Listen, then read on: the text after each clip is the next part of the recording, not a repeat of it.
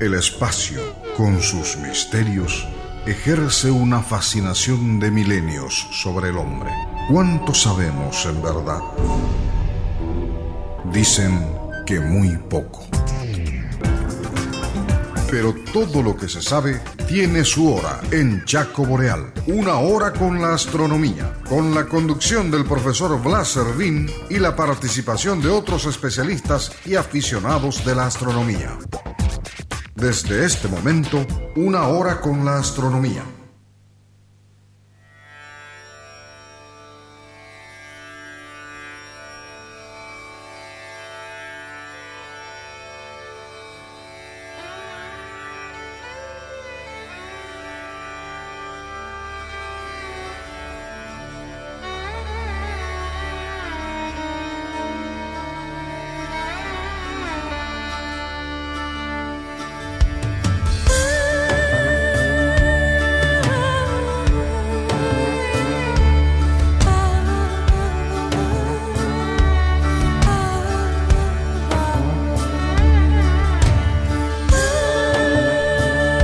Buenas tardes a los oyentes de la radio Chaco Boreal y muy buenas tardes a los que nos siguen vía internet.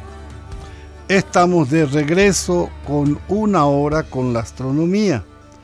En unos segundos está llegando Nicolás y bueno, ahí ya vamos a, estar los dos para el programa. Bueno, como siempre, iniciamos con las efemérides astronómicas correspondientes a la semana que iniciamos.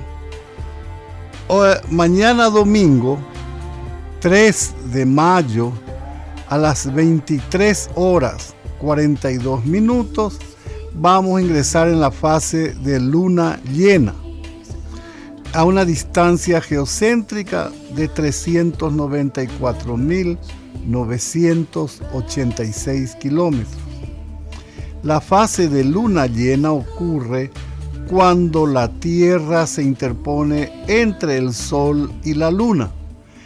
Eh, siempre vemos la fase luna llena, la luna totalmente iluminada, porque la luna pasa o por encima o por debajo de la sombra que proyecta la Tierra. Así como nosotros proyectamos una sombra, la luna, eh, eh, perdón, la Tierra también proyecta su sombra, la luna también proyecta su sombra. Y esa sombra que proyecta la Tierra en su órbita alrededor de la Tierra, la luna pasa o por encima o por debajo de esa sombra. Y cuando se introduce en la sombra, tenemos lo que es un eclipse total de luna. Eso va a ocurrir el domingo 27 de septiembre y vale la pena que todos se preparen para observar ese momento. Va a ser una belleza porque ese día va a coincidir con la superluna. Superluna, como saben, es esa luna llena, grande y cercana a la Tierra. La más cercana a la Tierra. Por eso tenemos así la lluvia, eh, perdón, la superluna. Es la luna más grande que podemos ver. Eh, también, entonces, esta luna llena inicia mañana. Es, eh, científicamente hablan de que los seres vivos nocturnos están más gordos después de una luna llena porque tienen luz para poder buscar sus alimentos en la noche. Eso es lo que se comenta científicamente. El 5 de mayo, a las 11 horas 17 minutos, el planeta Saturno se encontrará más cerca de la Luna y esto es bueno saber porque al tener eso podemos tener una idea cuando no conocemos de reconocer a un planeta. Entonces, el 5 de mayo, a las 11 horas 17 minutos, Saturno se encontrará a 1 grado 64 minutos al sur de la Luna. Eso vale la pena de observar. 1 grado 64 minutos es el, diámetro de nuestro dedo índice. O sea, estirando el dedo índice, ese espacio que ocupa es el espacio que vamos a tener entre la Luna y el planeta Saturno. Entonces hay que prepararse para observar este acercamiento. Y repito, para aquellas personas que no conocen al planeta Saturno, así van a tener la oportunidad de saber cuál es el planeta Saturno. El planeta Saturno está regresando y eh, vamos a tenerlo en observación y quiero aprovechar esta oportunidad para invitarles esta noche. Vamos a estar en Areguá, en la playa de Areguá, con la municipalidad, eh, la gobernación, perdón, la gobernación de, eh, de, la zona. Y vamos a colocar telescopios, ellos van a hacer algo sobre canotaje y también eh, creo que va a haber feria de comidas, feria gastronómica. Así que vale la pena ir a curiosear un poco esta noche hacia la playa de Aregua para ver qué están organizando, que vale la pena hacer eso. Bueno, acá, ¿qué tal Nico? ¿Cómo estás? Eh, muy buenas tardes, profe, y a toda la audiencia. Pido disculpas por el pequeño retraso, pero ya estoy con ustedes. Muy buenas tardes a todos. Bueno, además tenemos la lluvia, una lluvia de meteoritos que en estos días, así que un ratito que quiero enviarle algo acá a Nicolás. No, no, pero hay cosas más. Un ratito que ya le voy a enviar ratito, por favor, discúlpenme. Estoy enviando el todo el programa. A ver.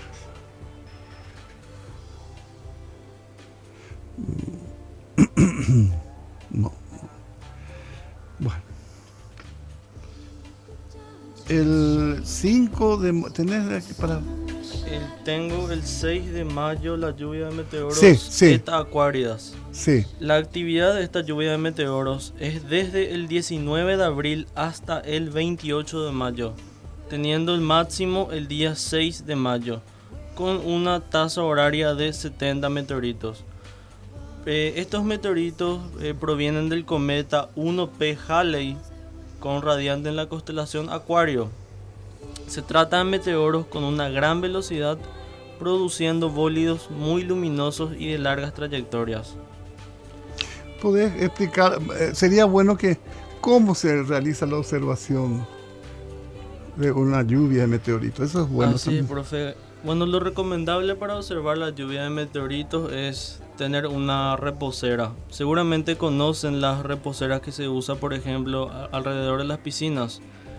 Bueno, estas, son muy cómodas porque nos permiten observar hacia arriba en el cielo sin tener que doblar el cuello.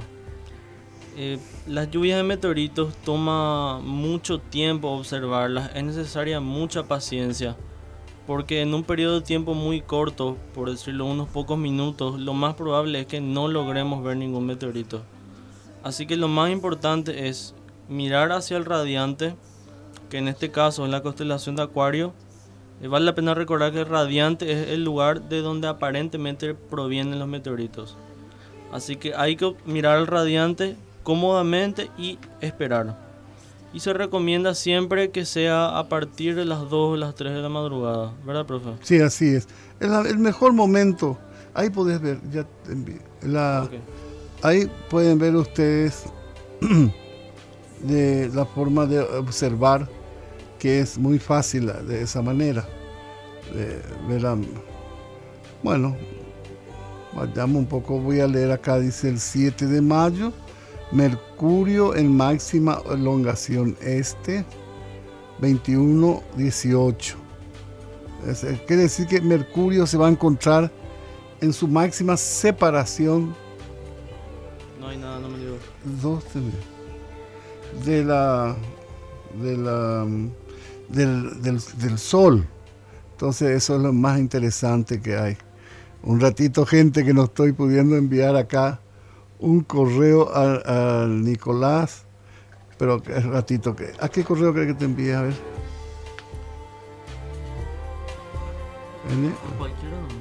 Y ahí está. Acá se va. Ahí ya se va.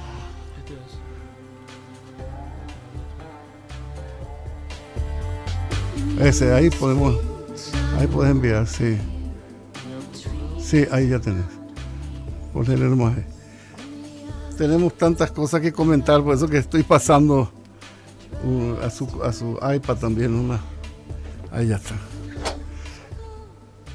El 8 de mayo a las 17.09, Plutón se va a encontrar a 2 grados 51 minutos al sur de la Luna. Este ya es complicadito para ver, no es nada fácil encontrar a Plutón de una mínima eh, de luminosidad, de magnitud, y resulta muy complicado poder observar a, a Plutón. Bueno, ahí terminamos entonces. Hay una lluvia no tan importante el 9 de mayo, Eta Líridas, son tasa horaria 3, dice, o sea que muy pobre, muy pobre, no vale ni la pena. Solo comentamos porque corresponde leer esto. Y también viene del cometa Halley, como estábamos comentando recién. Acá les quiero comentar, en estos días vamos a tener el paso de la Estación Espacial Internacional de una manera espectacular. Así que lo que quiero es darle a ustedes ese horario y la técnica para poder observar. Eso va a ocurrir el lunes 4 de mayo del, de este año. El lunes 4 de mayo ah, va a aparecer a las 18 y 24 y va a ir hacia ah, la zona del noroeste y vas a aparecer por encima de la Cruz del Sur. Para aquellos que quieran seguir el trayecto, es muy fácil. Prepararse a partir de las 18 y 20, no, no, no, no, la mejor hora, prepararse a partir de las 18 y 20 y esperar el paso de la nave como es muy luminosa, estén atentos sobre la Cruz del Sur. Exactamente sobre la Cruz del Sur va a aparecer la Estación Espacial Internacional va a ir hacia el noroeste. Es el camino que va a tomar. Y a ver, va a pasar por Géminis, que es muy interesante. Y a ver qué otra zona también. Ah, va a iniciarse por el, perdón, por el noroeste, va a, ir, va a pasar por encima de Venus, cruza Géminis y va a ir eh, subiendo hasta desaparecer detrás de la Cruz del Sur. Eso es lo que quería decir. Entonces, el lunes 4 a las 18 y 25 más o menos, ya va a estar bastante alto, y la observación deben iniciar ustedes a las 18 y 20 por cualquier cosa, por si sus relojes no están bien uh, sincronizados, con el horario universal. Eso, hay que tener cuidado en eso. Y también para acostumbrar nuestros ojos a la oscuridad. Porque si de golpe salimos a un ambiente muy iluminado, al a observar el cielo oscuro no vemos nada, ¿verdad? Así que es muy importante salir antes, por lo menos 10 minutos antes. Y es 18 y 25, 24. Entonces salgan a las 18 y cuarto, más o menos, y esperen allí. Miren exactamente hacia el noroeste. Y se nota enseguida porque es muy luminoso. Y ahí, al esperar, eh, va, a va a comenzar a aparecer la nave.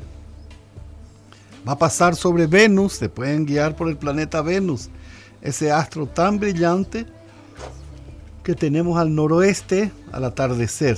Guíense por eso. Eh, yo grabé muy bien anteayer también el paso de la estación espacial de madrugada y puedo publicar el video en nuestra página para que, la gente vea cómo es. Cómo se ve. Bravo, está bien, eso está bien. Entonces, el lunes 4 tenemos el paso de la Estación Espacial Internacional sobre nuestro territorio. Bien encima de nuestras cabezas va a estar pasando la Estación Espacial Internacional. Eh, podríamos comentar un poco sobre la Estación Espacial Internacional, Nicolás, ¿qué, consiste? Claro, profe, la Estación Espacial Internacional es una, digamos que es un, un laboratorio espacial. Tiene entre 5 y 6 tripulantes de distintas nacionalidades, pueden ser norteamericanos, rusos, italianos, eh, orbita la Tierra a una velocidad de 27.000 kilómetros por hora. Da una vuelta al planeta cada 90 minutos. Está a unos 400 kilómetros de altura. Tiene una masa de 450 toneladas. Se tardó más de 10 años en construirla. Costó más de 100 mil millones de dólares.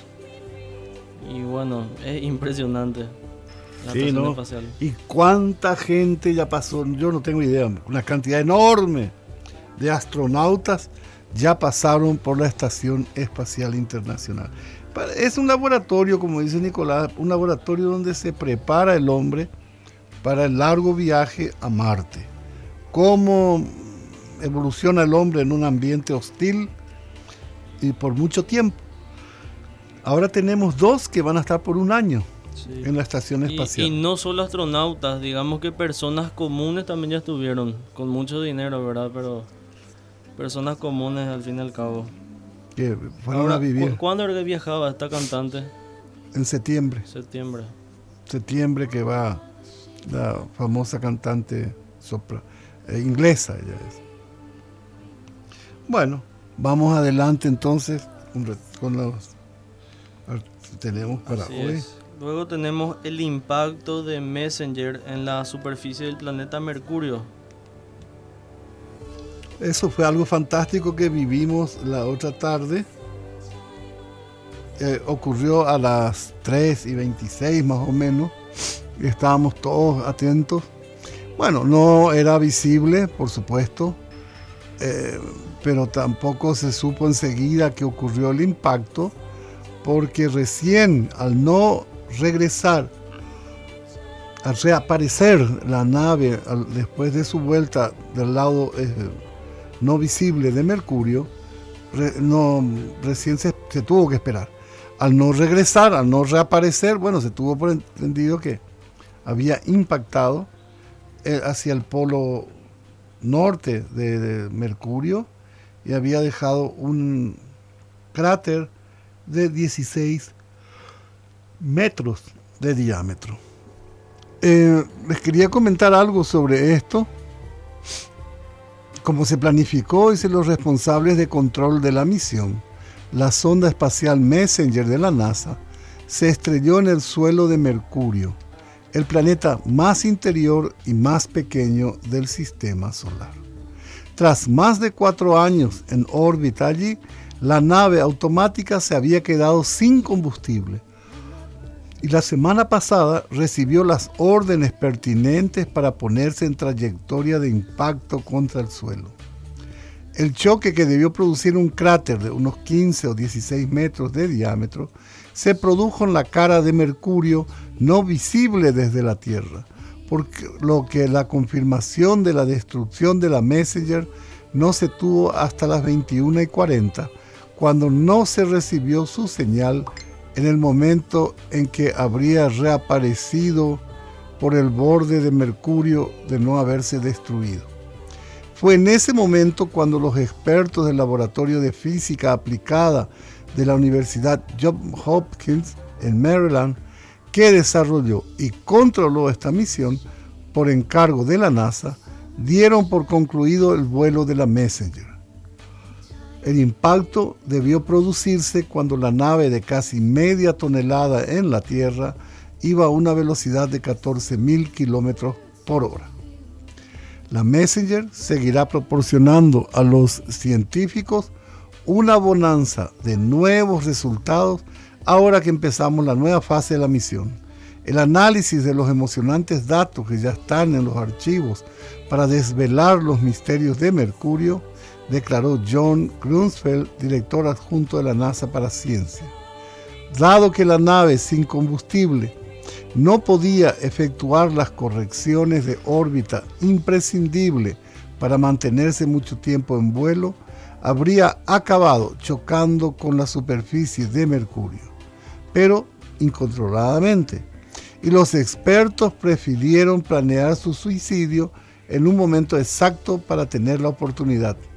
En el futuro, de buscar el cráter producido por el impacto y poder analizar el antes y el después del choque para intentar desvelar información acerca del terreno que habrá quedado expuesto.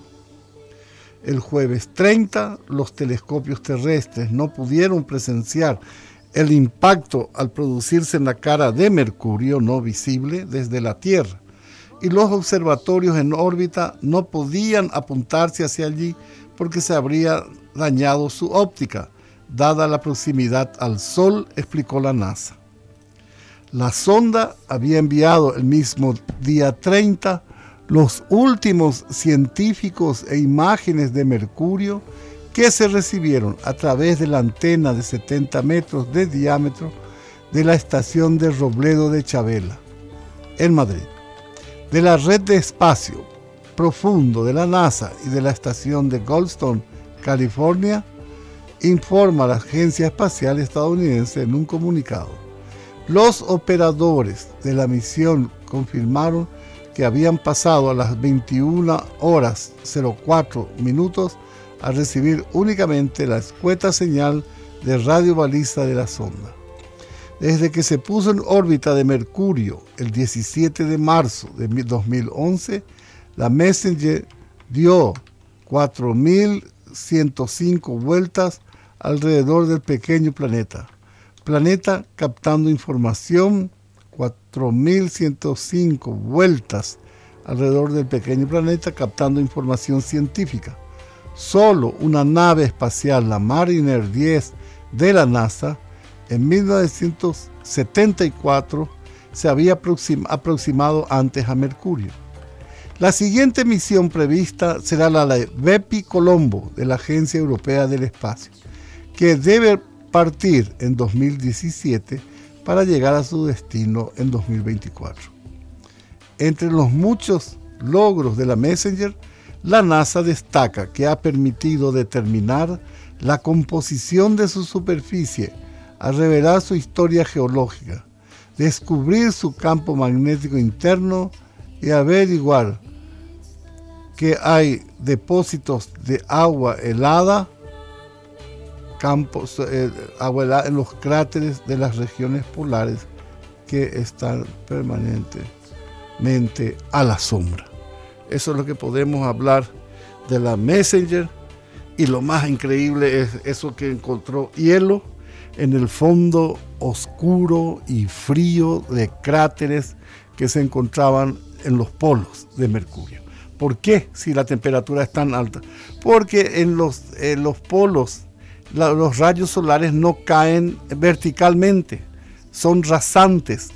Y si el hielo está en el fondo de un cráter, es muy difícil que llegue hasta ahí los rayos solares. Entonces esa agua que está en ese fondo de ese cráter se encuentra en estado sólido. Es increíble. Hay agua en todos lados, pero no encontramos agua en estado líquido.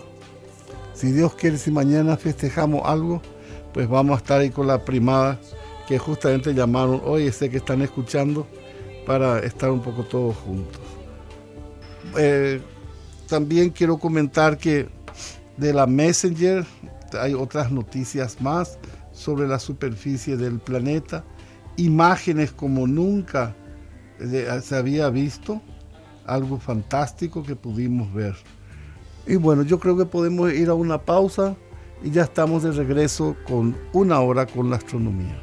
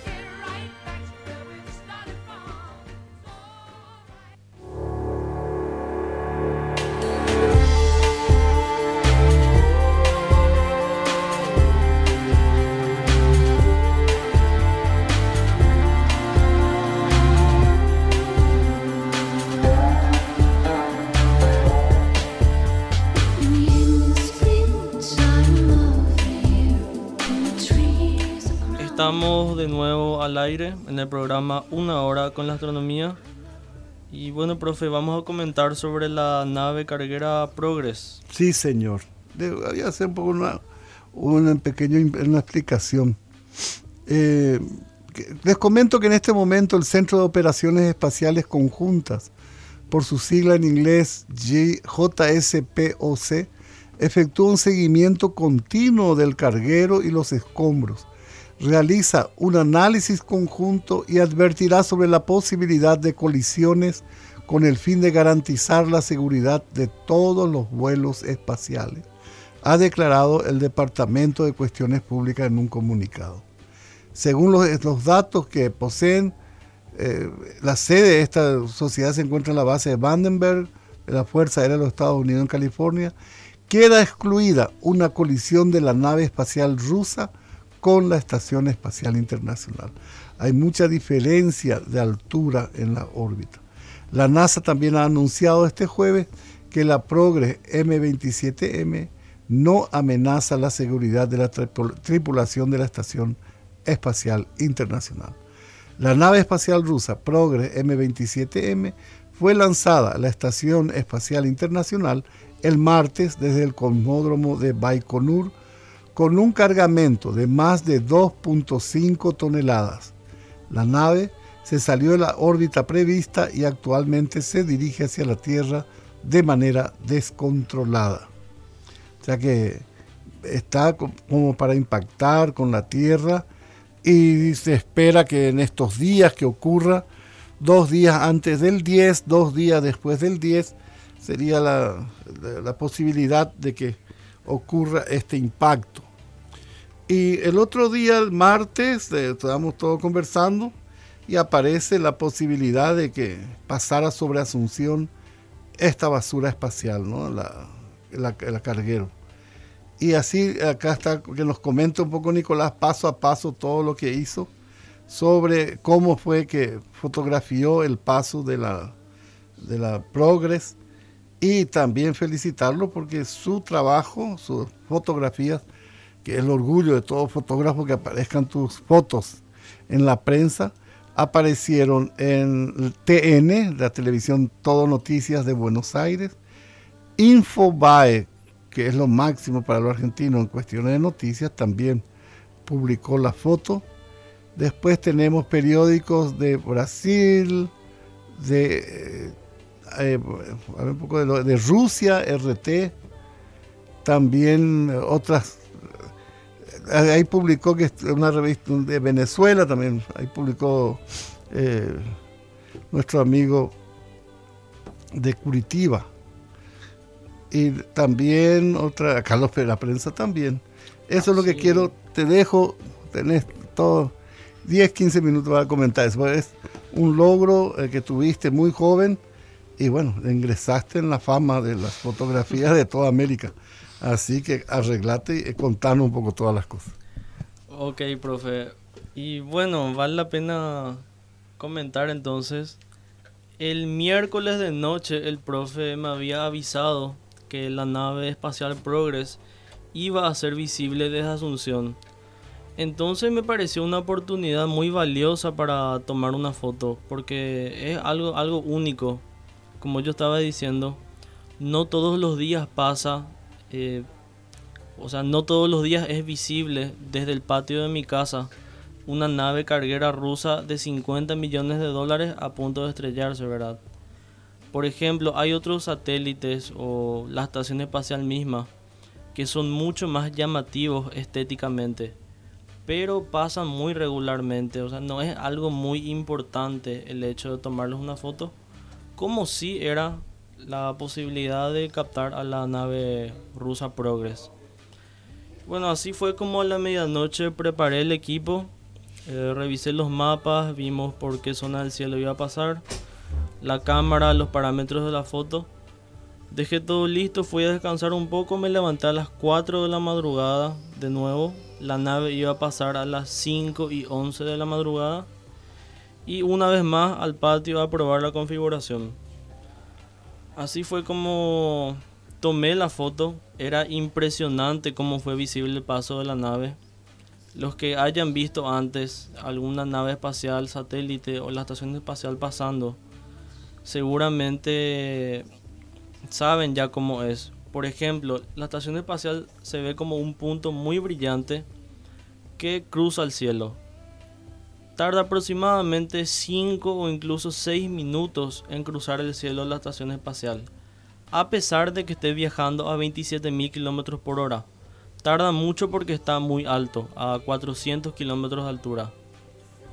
Y eh, la estación espacial tiene un brillo constante, o sea, no, no disminuye, no se apaga, no se prende, es completamente constante. Pero esta nave Progress es, fue completamente distinta. Estaba a 200 kilómetros de altura, eh, la, mitad de la altura de la estación espacial. Así que la ilusión de velocidad fue mucho más alta. Tardó aproximadamente dos minutos en cruzar completamente el cielo. Y como esta nave Progress está rotando a 15 revoluciones por minuto, está dando vueltas, el reflejo de la luz del sol variaba. Entonces se veía como que la nave se prendía, se apagaba, se prendía, se apagaba. Y en la foto es perfectamente visible esa variación en el brillo durante la trayectoria. Así que después publiqué la foto a las seis y media aproximadamente y es impresionante la velocidad con la cual se difundió. Porque a las 7 de la mañana, eh, media hora después, ya la foto estaba en el noticiero de TN. Todo Noticias, que es una cadena de televisión argentina. Después fui a descansar a eso a las 9 de la mañana y cuando me desperté a las 2 de la tarde, ya la foto estaba prácticamente por todos los medios. Estuvo en el diario, como comentaba el profe, acá en Paraguay estuvo en el diario Popular, Crónica, ABC, Última Hora, La Nación. También estuvo en medios de otros países como RT, que es ruso, Infobae, Argentina, la Televisión Nacional de México, también un diario de Alemania y muchísimos más. Realmente fue impresionante el paso de la nave espacial Progress y vale la pena comentar para todas las personas que no pudieron verlo el, el día jueves que esta nave Progress va a volver a ser visible. Sería el día lunes, el lunes 4 de mayo a las 17.57 desde el noreste al este. Va a cruzar el cielo. Así que tienen que aprovechar la oportunidad de observar a esta nave porque es algo impresionante y probablemente sea la última oportunidad porque esta nave puede caer en cualquier momento. Y caer entre comillas porque a pesar de que puede caer en cualquier punto de la Tierra, eh, lo más probable es que esta nave, la Progress, se desintegre en la atmósfera del planeta. Esto pasa porque esta nave no está preparada para sobrevivir al reingreso. No tiene un escudo térmico porque es una nave de carga, así que no hay necesidad de proteger a la nave vacía como si se hace con las naves de, de pasajeros, ¿verdad? Que llevan tripulantes. Así que, profe, si querés agregar algo. Sí, no, felicitarte porque fue espectacular. Vivimos momentos muy especiales y en este mundo nuestro estas cosas son una vez en la vida. Es una experiencia y muy interesante. Y bueno, ya pasó, ya vamos a otra cosa. Ahora vamos a prepararnos para otros eventos. Claro, tratar de mejorar siempre y estar siempre pendiente eh, de los nuevos eventos. Algunos otros nuevos eventos y ya poco a poco uno va ganando experiencia en estas cosas y sí, porque, tuvimos bastante suerte también con la Progress. No tuvimos nubes. Sí, porque el clima estaba, el cielo estaba completamente despejado y Paraguay fue uno de los primeros países donde fue visible. Yo estaba así, fijándome en los cálculos de otros países, por ejemplo, países de Europa o Estados Unidos, Argentina y no hay caso va a ser visible recién la próxima semana si es que la Progress no, no altera su órbita por el rozamiento con la atmósfera. Así, Así que tuvimos mucha suerte nosotros y tenés toda la razón en decir que fue una oportunidad única. Y que supiste aprovechar. Eso es lo bueno. Porque en la vida es estar en el momento exacto y en la hora, en el lugar y en la hora exacta. Eso es, no es nada fácil. Tenemos un oyente. Sí, sí. Eh, buenas tardes, le escuchamos. Muy buenas tardes, profesor Servín Nicolás. No mil puntos, millones de puntos, infinitos puntos por tu foto. Viene el noticiero de Canal 13, Martín, y pasó ese día. Sí, ¿viste Me emocioné más que el fotógrafo, nuestro fotógrafo. en serio, Ustedes estaban dando todos los medios, Martín, y pasó en el noticiero del mediodía. Sí, estuvo también en el noticiero de Unicanal creo eh, también en Telefuturo. Eh, pero esos canales yo no vi, en eso no vi, yo vi en el de ah, Martínez al mediodía. Dije, qué egoísta este Nico que no nos avisó de alguna forma la hora que iba a pasar para mirar. es, que fue totalmente imprevisto, Rosario. Nosotros la, prácticamente 12 horas antes nos enteramos de que iba a ser visible. Yo te iba a mandar un mensaje, te iba a decir cuando sepa que va a volver a, volver a pasar, avísame para que yo salga al patio. Acá mi empleado me dice, ¿y cuándo que nos cae la merca nos llueve la mercadería sobre la casa? Porque yo le conté que va con las provisiones. Pues. ¿A qué hora nos llueve las la provisiones, las mercaderías en nuestro patio? Dice. No, ojalá que no le llueva nada a nadie. Lo más seguro es que se desintegre. Le dije, te vas. Se cortó, parece. El teléfono, nuestro teléfono. Rosarí, tenemos problema con nuestro teléfono, no es tu teléfono. Ya hace rato que estábamos, eh, por eso, pero pudiste saludar, eh, eso te agradecemos mucho, Rosari. Pero tenemos problemas con, los, con el cable del teléfono, que se corta, se corta de pronto. Mira, fue todo. Gracias, Rosari, por llamarnos, vos siempre acompañándonos en los buenos momentos, en todo lo que estamos. Rosari es nuestra oyente fiel. Sí, señor, y siempre está con nosotros, y así que un gusto muy grande haber escuchado que Rosarí también siguió todo lo que hiciste la vez pasada. Bueno, vamos adelante entonces. ¿Tenés por la fecha que vuelva a pasar? Creo que... el lunes 4 de mayo, acabo de comentar. ¿De qué hora, pa? El lunes 4 de mayo a las 17.57. Si me das un minuto voy a reconfirmar los datos. Sí, sería bueno sería bueno ver un poco para que, y por dónde, cómo mirar, cómo ver. La magnitud no, te va a dar magnitud. Sí, la, la, magnitud me da. En Asunción va a pasar con magnitud 1. Bastante brillante. Y los lugares más favorables para la observación serían Ciudad del Este, Pedro Juan Caballero y Concepción, donde pasaría con magnitud 0. Mira qué lindo, realmente tienen razón. Astro de Pacaraí. Ellos observaron. Sí, estuve hablando yo con. Me contó, acá me contó. Acababa de publicar yo la foto y estábamos comentando ya. No, y ellos también, y no, eh, eh, no me alzaron la yo les pedí que alzaran su foto. Sí. Sí, y no alzaron. Sí, él, me, él me comentó que grabó la estación espacial. Ah, y eso, tenés que alzar, tienen que poner, porque a la gente le interesa cómo se ve, eh, es el video, eh, acá me está escribiendo, el video, ese video tenés que alzar en Centro Astronómico Bicentenario para que la gente se prepare para el paso del lunes 4 de mayo, que va a pasar muy encima nuestro, la Estación Espacial Internacional. Acá ya me entendió. Ok, un abrazo para ustedes y a ver si cuando hacemos algo por ir para ahí. Les comento que voy a estar, vamos a estar esta noche con Nicolás y con Fernando Prieto. Vamos a estar eh, en Areguá. Eh, vamos a estar por Areguá. Así que si por ahí pueden ir en la playa de Areguá, vamos a estar con telescopios y les esperamos.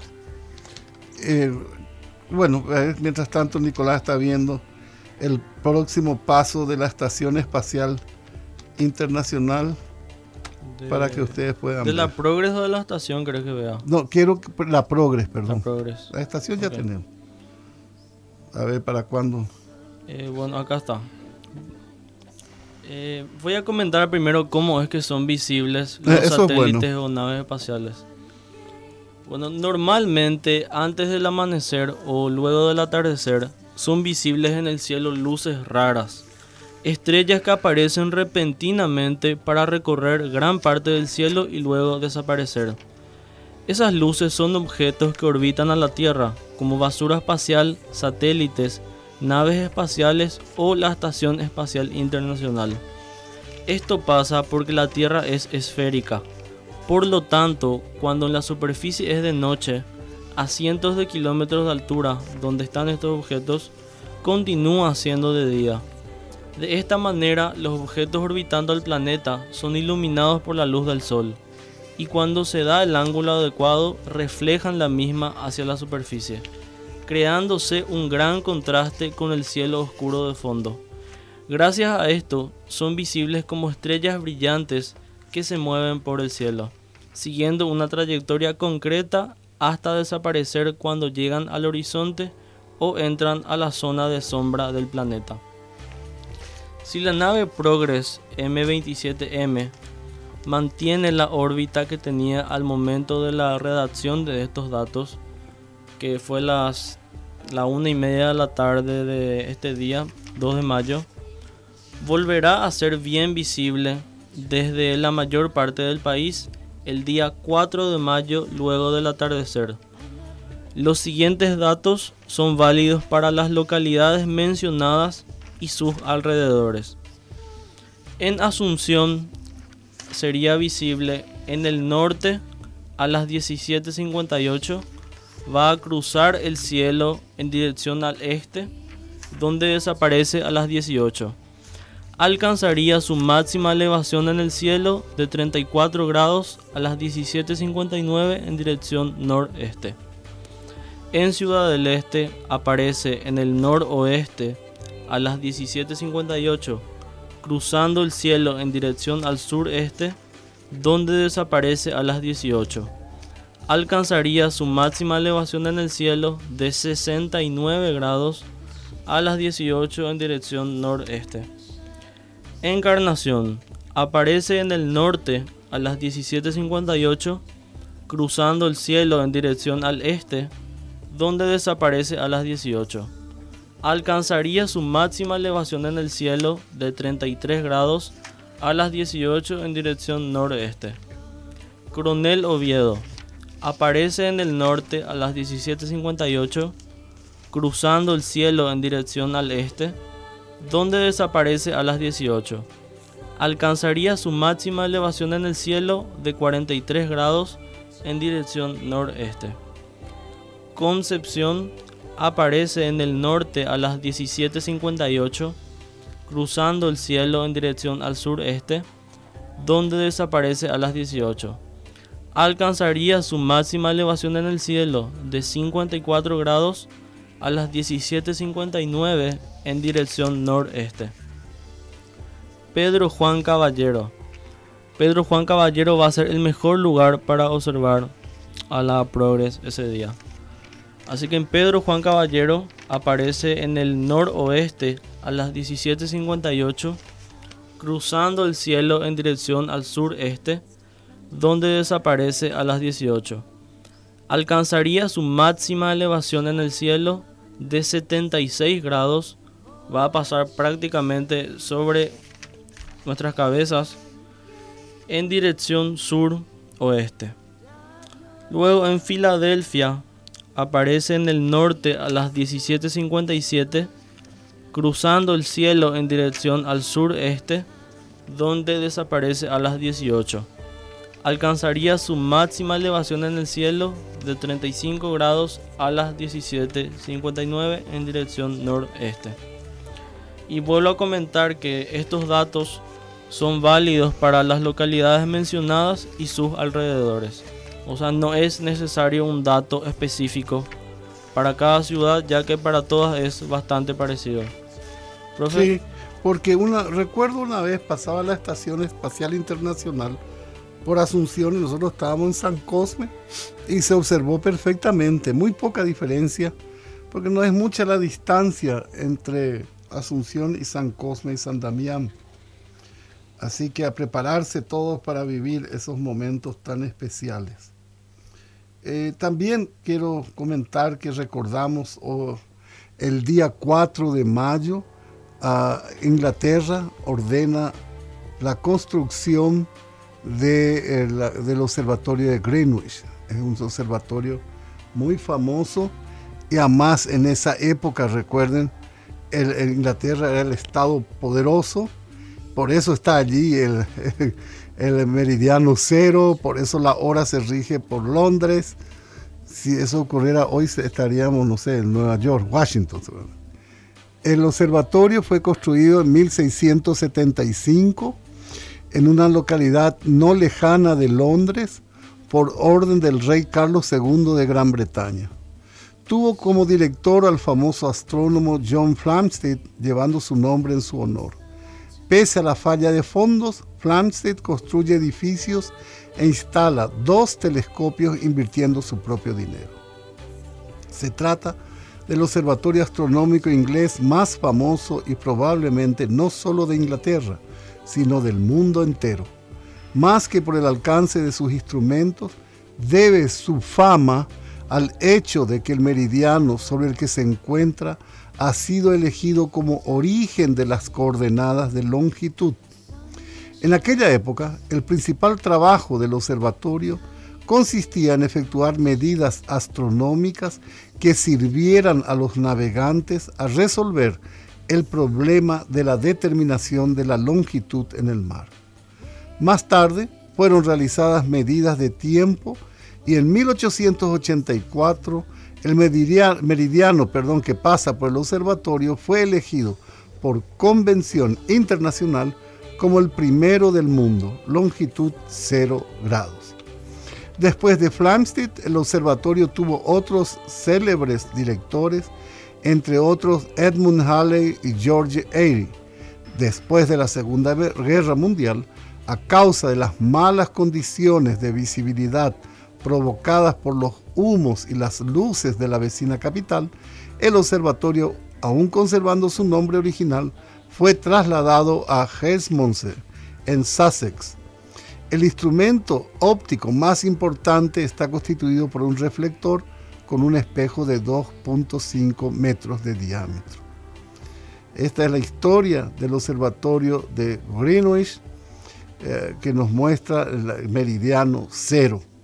Lo que pasaba que en la antigüedad no se tenía un instrumento para determinar la longitud. Los navegantes conocían perfectamente la latitud por medir con las estrellas. Eso era fácil, no, no era complicado. Pero lo complicado era determinar la longitud. Y el gobierno, los reyes de Inglaterra ofrecieron un premio en, dinero para quien inventara algo que diera lugar a poder determinar la longitud. Ese premio obtuvo un inglés que fabricó él, el cronómetro, el reloj este que tenemos en el brazo, eso, fabricó el reloj. ¿Por qué? Porque antes de eso los relojes eran a péndulo y no, no funcionaban en los barcos, los relojes de arena no, no tienen ningún sentido tampoco. Y él al inventar el cronómetro, ¿qué hacen ellos? Ponen, el, era una máquina grande, ponen, eh, hoy tenemos una pulserita en la, mano, en el brazo. Bueno, ponen el reloj, en el cronómetro inventado por él, en Londres y esperan al sol que se encuentre sobre Londres. En ese momento es mediodía, entonces ponen mediodía, 12 horas al cronómetro. ¿Y qué hacen ellos? Salen con la nave que llevaba el cronómetro. Y en ese viaje, después de cuatro, cinco, seis días más o menos, vuelven a medir eh, con el sol en el cenit, en el lugar donde se encontraban. Al realizar esa medición, encuentran que el donde ellos estaban era mediodía, pero como el reloj siguió marcando lo que ellos marcaron en Londres, eh, ¿qué aparece? Que era, en Londres eran las 15 horas, las 3 de la tarde. Y encontraron que entre esa posición donde ellos se encontraban y Londres había 3 horas de diferencia. Ya se sabía en esa época que la Tierra rota 15 grados por hora. Entonces, si había 3 horas de diferencia, multiplicamos por 15, tenemos 45 grados de diferencia con Londres. Y ahí por primera vez se pudo determinar la longitud exacta de donde se encontraba el navío. Se, se veía qué hora, cuántas horas de diferencia con Londres, se multiplicaba esa hora, ese tiempo, esas horas por el ángulo de 15 y se tenía la diferencia horaria. Como tres horas de diferencia marcaba que ellos se encontraban a la longitud 45 grados al oeste de Londres. Una maravilla, cómo descubrieron estas cosas. Y desde ese día todos sabíamos, podíamos saber dónde nos encontramos en longitud, no hablo en latitud. Y en 1781 visitó Asunción una misión española que habían venido justamente a medir la posición de Asunción que era desconocida en esa época al no poder determinar la longitud. Ellos, todos ellos sabían en latitud dónde estaban, pero no tenían idea en longitud dónde se encontraban las ciudades. También algo para terminar, quiero comentar que en estas fechas, el 8 de mayo de 1790, se llega el sistema métrico. Siguiendo una propuesta de Charles Maurice Talleyrand, la Asamblea Nacional Francesa decide establecer eh, un sistema de medida decimal sencillo y unificado. Un año después, la Academia de las Ciencias propuso que un metro podría equivaler a 1 sobre 10 millones de la distancia entre el Polo Norte y el Ecuador. En 1795, la convención decretó que las nuevas medidas serían desde entonces en adelante las legales, lo que creaba de hecho el sistema métrico decimal. Y bueno, después de esto nos vamos saludando. Nicolás, por favor, así vamos ya para... Muchas gracias. si repetís el paso de la Estación Espacial Internacional y de la de la Progress para que todos puedan observar. Sí, el paso de la Progress sería el 4 de mayo a las 17.58. Martes. No, el lunes sería. El lunes también. Al mismo día pasan los dos. Sí, sí, sí. Eh, mira. ¿Los datos de la estación tenés vos? Sí. Que Yo no tengo de la estación, tengo de la Progress. A las 19.25 va a aparecer hacia el noroeste y va a venir y va a terminar su viaje sobre la Cruz del Sur. Es interesante eso porque por lo visto se está separando de la Progress. El, jueves fue visible la Progress a las 5 y 11 y 15 minutos después apareció la estación. Más o menos en la misma ruta. Sí, están ya un Y se, está, se están separando por lo visto. Así que repito, el día lunes 4 de mayo va a ser visible mirando al norte a las 17.58 la nave espacial Progress viajando en dirección al este. Así que aprovechen la oportunidad porque probablemente sea la última. Así es. Y bueno, gracias a Luisito Cáceres. Hoy vamos a estar por Areguá, Luisito. Ojalá que podamos encontrarnos más tarde. Vamos a estar, no sé, hasta las 10, hasta las 11. Y bueno, un abrazo para todos y hasta el próximo sábado con una hora con la astronomía. hasta luego. Hasta luego.